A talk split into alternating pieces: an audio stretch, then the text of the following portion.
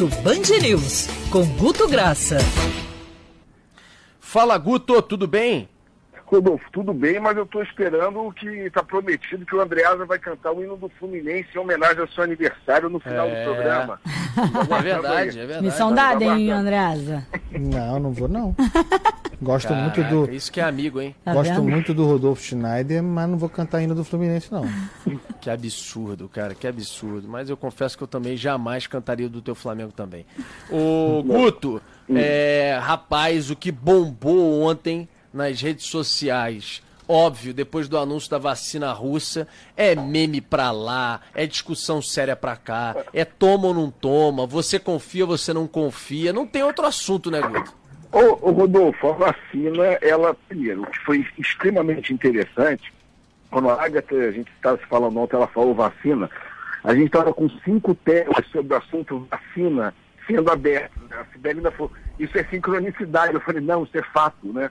Ou seja, a gente estava analisando exatamente o comportamento de um assunto, Rodolfo, que de maio para agora, em agosto, ele cresceu 800%. A gente falou brincando que vacina no assunto coronavírus estava sendo um novo álcool gel. Porque assim, a gente passou já por fase, se acostumou e agora a gente já está na ansiedade de quem busca a saída. Então, vacina é um, um assunto que cresceu absurdamente e trazendo, Rodolfo, sobretudo, a gente tem que compreender essência humana, não é lado A, lado B, não é nada, é carrega esperança. Porque tudo que as pessoas querem hoje é uma vacina. Então, foi uma coisa meio positiva. Então, quando sai uma vacina russa, ainda que tenha, traga o meme da desconfiança, traga, ela, ela colabora para o assunto voltar e o assunto trazer com uma forma de esperança, tá, Rodolfo?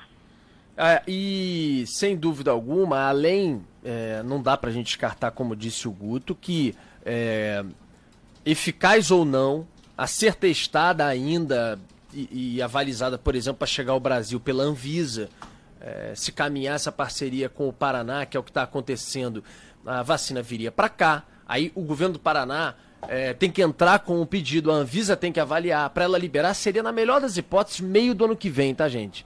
Então, uhum. só para as pessoas terem em mente, talvez, ou muito provavelmente, depois do que as que aqui já estão sendo testadas.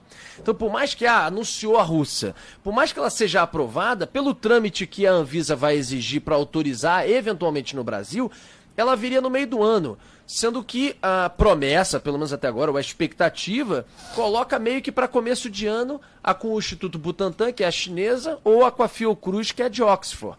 Então também, pra gente aqui, brasileiros, na realidade, chegaria depois. Mas de qualquer maneira, Guto, além desse, sem dúvida alguma, fio de esperança que trouxe é, nessa corrida pela vacina, trouxe muita polêmica. E aí, às vezes, ah. também vai para o lado ideológico a discussão, vai, né? Vai, vai. Rodolfo, a gente tem que só entender uma coisa em relação ao, à vacina e ao coronavírus. Tem mais de 100 estudos e pesquisas sendo desenvolvidos de busca de vacina. É claro que aquela, aí falando de realidade e ciência de dados, teremos uma vacina muito em breve, é fato, mas foi o que você falou, até passar por todas as fases normais de testagem, fase 1, fase 2, fase 3, e ser homologada tem um passo, mas assim, eu não tenho dúvida, aí é uma confiança na, na, na ciência e no ser humano, que a gente vai conseguir, com 160 estudos, mais de 160 estudos em curso, Rodolfo, sairá uma vacina, terá vantagem quem tiver a primeira, mas vai ser um processo de, assim, quase que de escala após uma primeira vacina começar a sair, tá? Mas vamos lá. O que, que a gente fez em relação à vacina, Rodolfo? a gente conseguiu. O assunto tem tanta densidade desde maio que veio crescendo, que a gente conseguiu perfis de, de como esse assunto entra, ou tipo assim, a franja do assunto. Não é mais o coronavírus, mas vacina e o que envolva vacina. É quase que vira, não é um subassunto, é um novo assunto que se abre dentro daquele assunto com todas as características do assunto principal, a briga política, o algoritmo político, a entrada, ou seja, é exatamente aquilo. O que, que a gente descobre, Rodolfo? Primeiro, você não tem, é, você tem uma quantidade de pessoas, 3%, que isso é muito grande, que são verdadeiros doutores. E não é no sentido negativo aqui. O que, que esses 3% levam? Levam discussão e debate. A gente postando a matéria sobre Oxford, é o cara postando uma matéria sobre imunização, ou seja, você tem, não necessariamente são pessoas ligadas à área de saúde, são pessoas que estão talvez usando a quarentena para estudar e para desenvolver, esses doutores que a gente chamou. Tem os entusiastas, Rodolfo, contaminados para aquele momento que a gente falou que é a frase principal né, da, da esperança, 35%, Rodolfo, são entusiastas da vacina e compartilham matérias sobre a vacina, sendo que 12% são extremados, são aqueles entusiastas otimistas, tá, desses 35%. 5%, Rodolfo, são os desconfiados. E entenda que o desconfiado, ele vai assim naquele receio, mas que a gente ainda considera como técnico. O cara fala, olha, vacina tem que demorar mais, um ano é muito corrido, esse vírus a gente não conhece, esse é o desconfiado. Só que 10%, e isto é muito alto, isto é muito alto, sobretudo que tem tendência de crescimento, Rodolfo, que são as teorias de conspiração.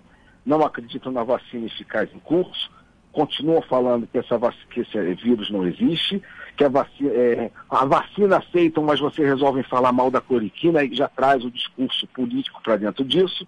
Chama de vacina chinesa do Dória, lembrando que isso chegou a ser trending top de, em junho, quando a gente ainda estava com o assunto vacineira pequeno, isso foi uma coisa, ou seja, 10% de teoria de conspiração, Rodolfo. Aqui tem que jogar luz para exorcizar esse assunto, sobretudo com vacina, que para derivar uma campanha anti-vax de qualquer coisa, isso é uma área de sombra perigosíssima, né?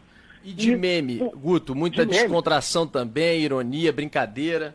Rodolfo, vai crescendo o meme de uma forma interessantíssima, que é o seguinte, o assunto vacina, que foi o que você disse, quando ele bombou ontem com a história da vacina russa, trouxe todos os outros memes de vacina. Assim, até brincadeiras grosseiras, étnicas, mas que faz sentido. Ah, você tomaria uma vacina russa para curar um vírus chinês, vacina russa e compartilhando vodka russa, ou seja, teve uma brincadeira natural e o que é interessante, em crescimento. A gente consegue notar claramente que você tem um crescimento desse assunto na base do humor. A cada, a cada revelação a gente vai tendo uma, uma entrada do assunto com, com, com humor. Tá? Que o pessoal de aquele do Museu de Memes lá da UF, que é um trabalho bem interessante que eles fazem.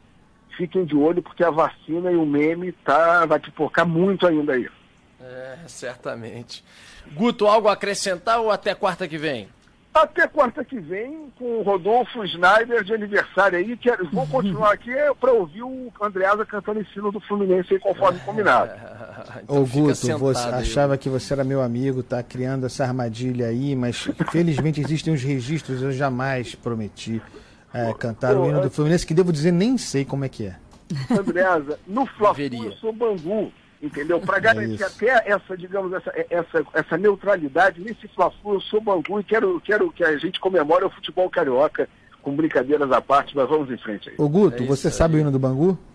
Certo. A torcida, olha, eu falo, outro dia eu gravei pro pessoal do Chinelinho, que é um podcast de futebol, sobre o hino do Bangu, que eu falei que se eu assumisse a presidência do Bangu, a primeira coisa que eu faria era mudar aquele hino, porque o Lamartine não estava inspirado, com todo respeito, é um hino que me causa um certo constrangimento pela falta de inspiração do Lamartine, que é genial, é maravilhoso. Agora, no hino do Bangu, parece uma promessa exagerada e eu fico com uma certa vergonha de, de, de, de, falar do próprio, entendeu, André? Me dá uma certa vergonha. A torcida reunida até parece a do Fla-Flu. Não, torcida reunida do Bangu fica maior do que a do Fla-Flu, pelo menos em termos de paixão. É isso, é isso. É. Boa, Guto. Boa, boa, boa, boa. Valeu, Guto. Um abraço. Até quarta que vem. Um abraço, até quarta-feira. Abraço.